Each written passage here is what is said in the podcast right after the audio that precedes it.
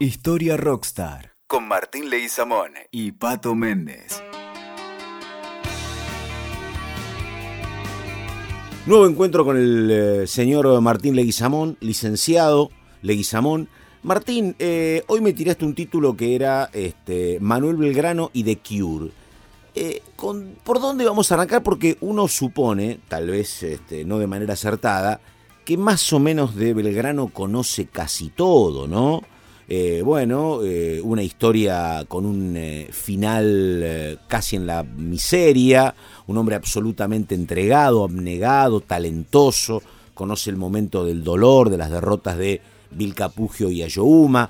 Alguna vez contaste cómo, creo que era Dorrego, se reía de ese tono poco militar que tenía para hablar Manuel Belgrano. Voz aflautada que le decían. Exactamente. Bueno, pero eh, vos tenés un, lado de Belgrano que, yo no conozco que tiene que ver con qué, Leguizamón. A ver.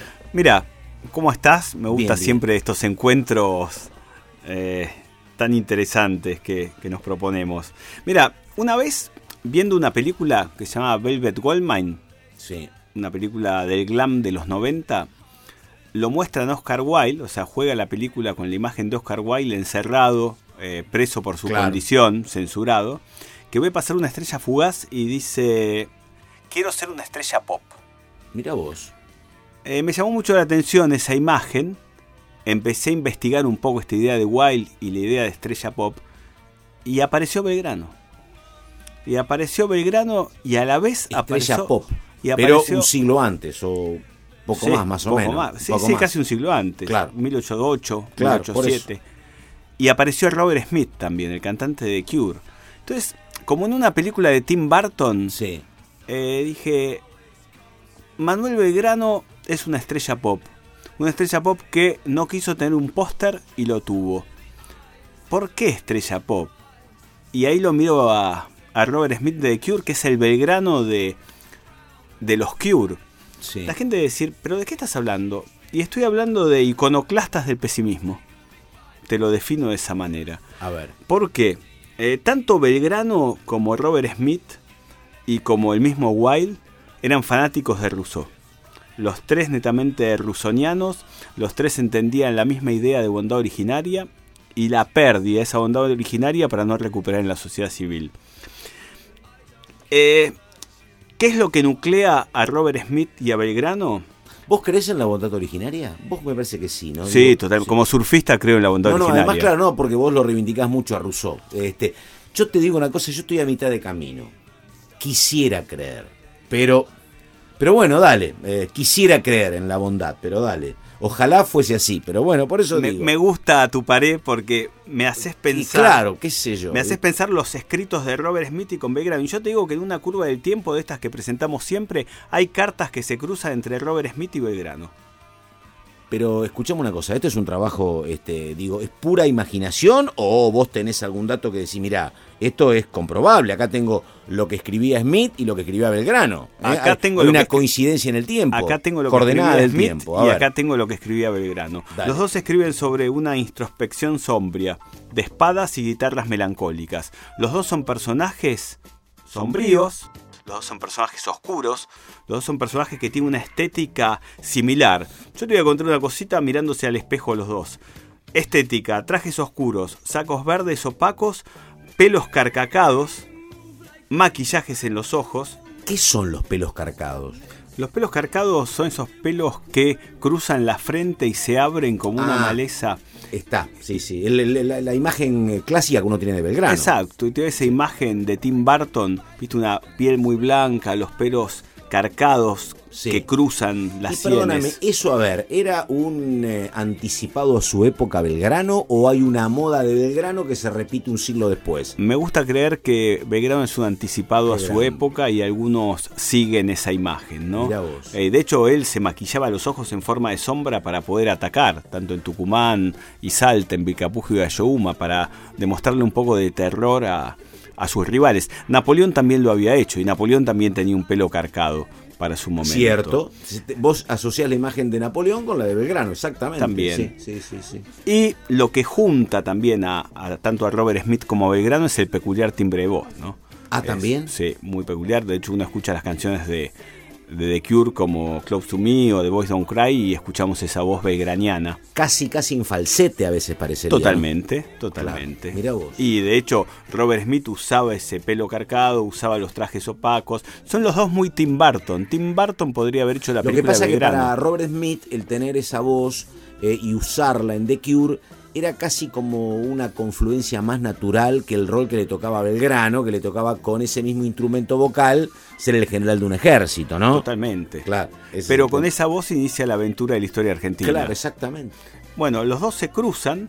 ¿Por qué? Porque esta idea así de pesimismo, de introspección, de espadas y guitarras melancólicas que tienen los dos, eh, la comparten cabalgando juntos, ¿no? Como en una película de Tim Burton, me gusta decir, pues son personajes de Tim Burton. Tim Burton haría una gran película de Belgrano y sería genial, lo podríamos poner a Johnny Depp como, como de Belgrano, ¿no?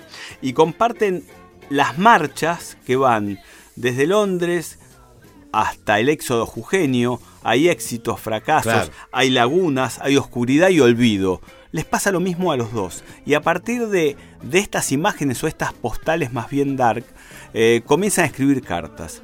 ¿Por qué digo comienzan a escribir cartas? Porque sus textos dialogan sobre determinados temas, que pueden ser, te cuento, Pato, desafío a las normas sociales.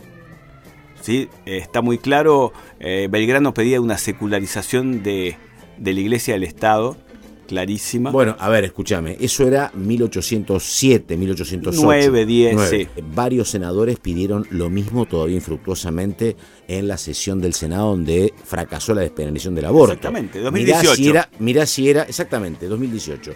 Pasaron ciento y pico de años, efectivamente. Y estamos como todavía, eh, en, aquel momento. Vos fíjate, Robert Smith también propone justamente ese desafío a las normas sociales y a la iglesia. Tolerancia, piden los dos, ya sean las canciones de Robert Smith como los textos de Belgrano. Belgrano escribió muchísimo, ¿sí? escribía mucho para la sociedad patriótica, ese grupo eh, que no es tan mencionado en la historia argentina, pero que es el que hace la revolución.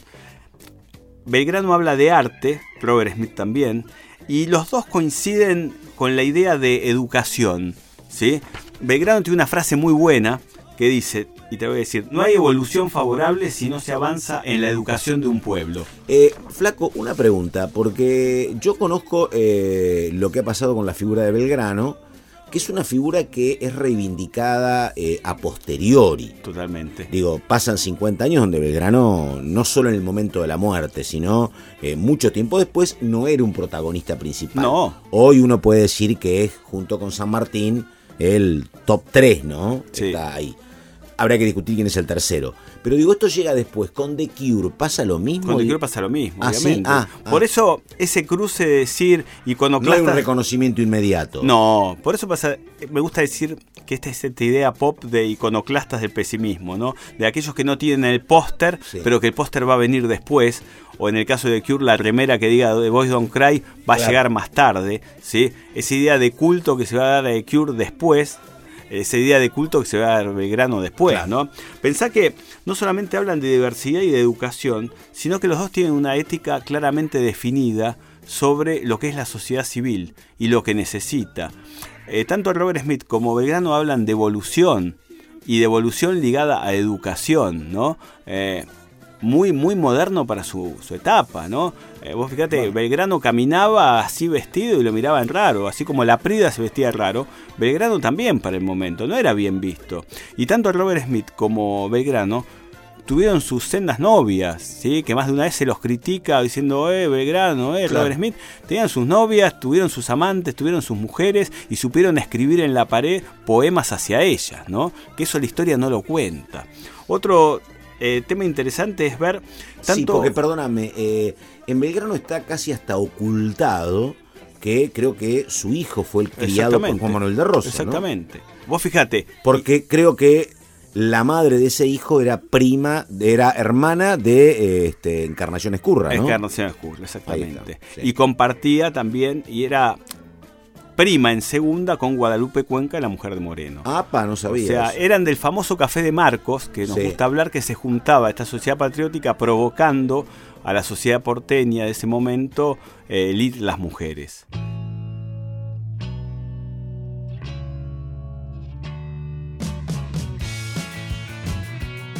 O sea, ¿y cómo, cómo, cómo este, encajaba ese Belgrano tan poético? Porque el otro es músico, pero ¿cómo encajaba Belgrano en una sociedad revolucionaria? Digo, ¿Encajaba igual? Encajaba igual porque la revolución se escribía. Claro.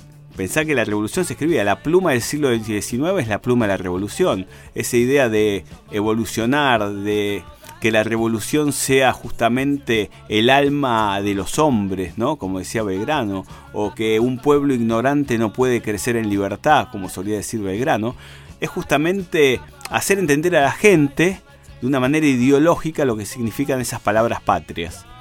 Y Robert Smith hace lo mismo. Hay una canción de Robert Smith que se llama The Boys Don't Cry, Los chicos no lloran, que hablan de justamente de esa emoción y ese sentimiento que se propone a partir de un escenario. Belgrano lo plantea en Los chicos no lloran cuando dice a los patricios cuando están jurando la bandera con sus dos baterías, libertad e independencia, los chicos no lloran pero pueden emocionarse, que es distinto. ¿no? Y ahí se cruza justamente claramente esa idea. Y The Cure, perdóname, ¿cuál es el momento originario de The Cure y el mejor este, instante musical? ¿Los 90, los 80? Y para mí eh, el paradigma surge en el 86, 87 ah. y en los 90 estalla. ¿No? Es como la revolución. Y vos fíjate lo que dice Robert Smith. En una canción que se llama Close to Me, dice, yo espero tus triunfos y nunca pensé que van a terminar. Pero veo la revolución en la oscuridad y de esa oscuridad va a salir luz. Y de hecho, Robert Smith habla de libertad e independencia. Y libertad e independencia son las dos baterías que tenía Belgrano. Se empieza a cruzar se empiezan a mirar, empiezan a caminar juntos. La guitarra de Robert Smith suena en, en, el Paraná, suena en Tucumán y Salta, ¿sí? suena con esa idea de prever los sentimientos de lo que van a ser los patricios y su banda de The Cure. ¿no? Cruzan la, podemos jugar en una imagen los patricios venciendo en las invasiones inglesas, los patricios ganando en, en, en Tucumán y Salta. Perdóname, este sí, eh, y si uno tiene que aprender o juntar, hacer un mix con esta historia, digo, eh, digo, si yo aprendo mucho o este, revisito a eh, The Cure, aprendo cosas del grano y a la inversa, me parece, ¿no? Sí, exactamente. digo, está bien. A partir de lo que vos decís, Robert Smith te va a contestar, mira, si yo me miro al espejo con Manuel, sí.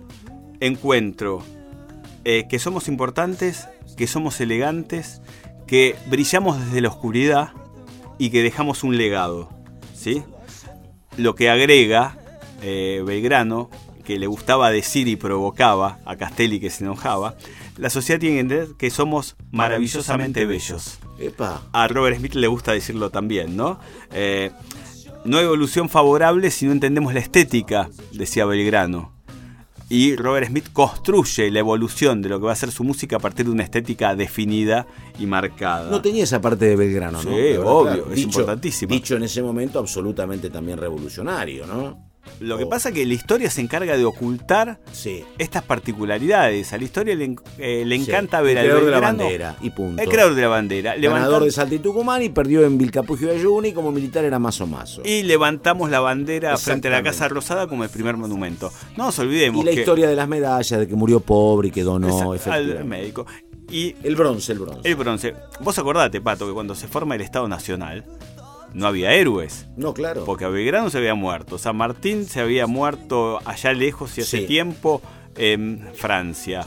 Dorrego lo fusilaron. El resto estaban todos, eran partícipes de la guerra civil. Moreno murió en el mar. Eh, Castelli se sacó la lengua. Entonces necesitamos héroes. Y vuelvo nuevamente a Oscar Wilde. Oscar Wilde cuando dice todos podemos ser héroes por única vez, que es la frase que retoma Bowie. Entonces el Estado dice, nosotros para educar a los inmigrantes o a esta sociedad que está llegando, necesitamos héroes. Y el primer monumento que se levanta, ¿en quién es? De Belgrano, levantando la bandera frente a la Casa Rosada.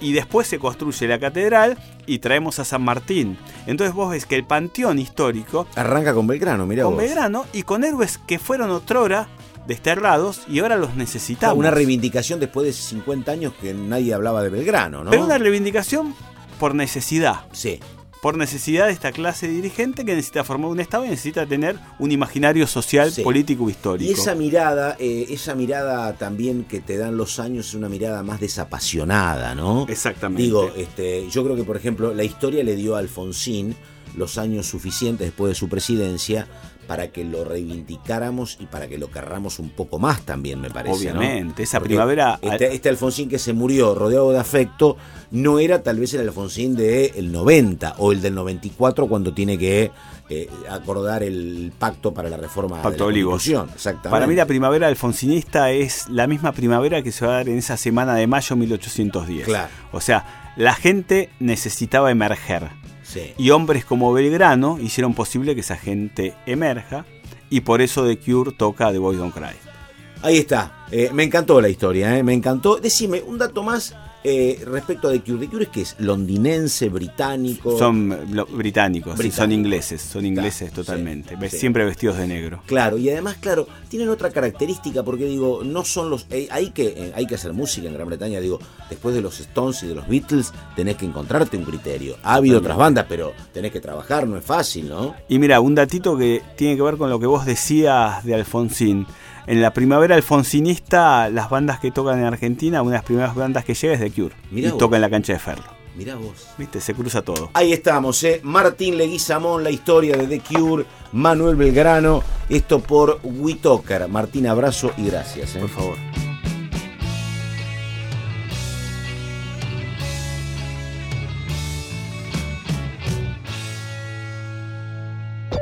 Escuchaste Historia Rockstar con Martín Leguizamón y Pato Méndez. WeToker. Sumamos las partes.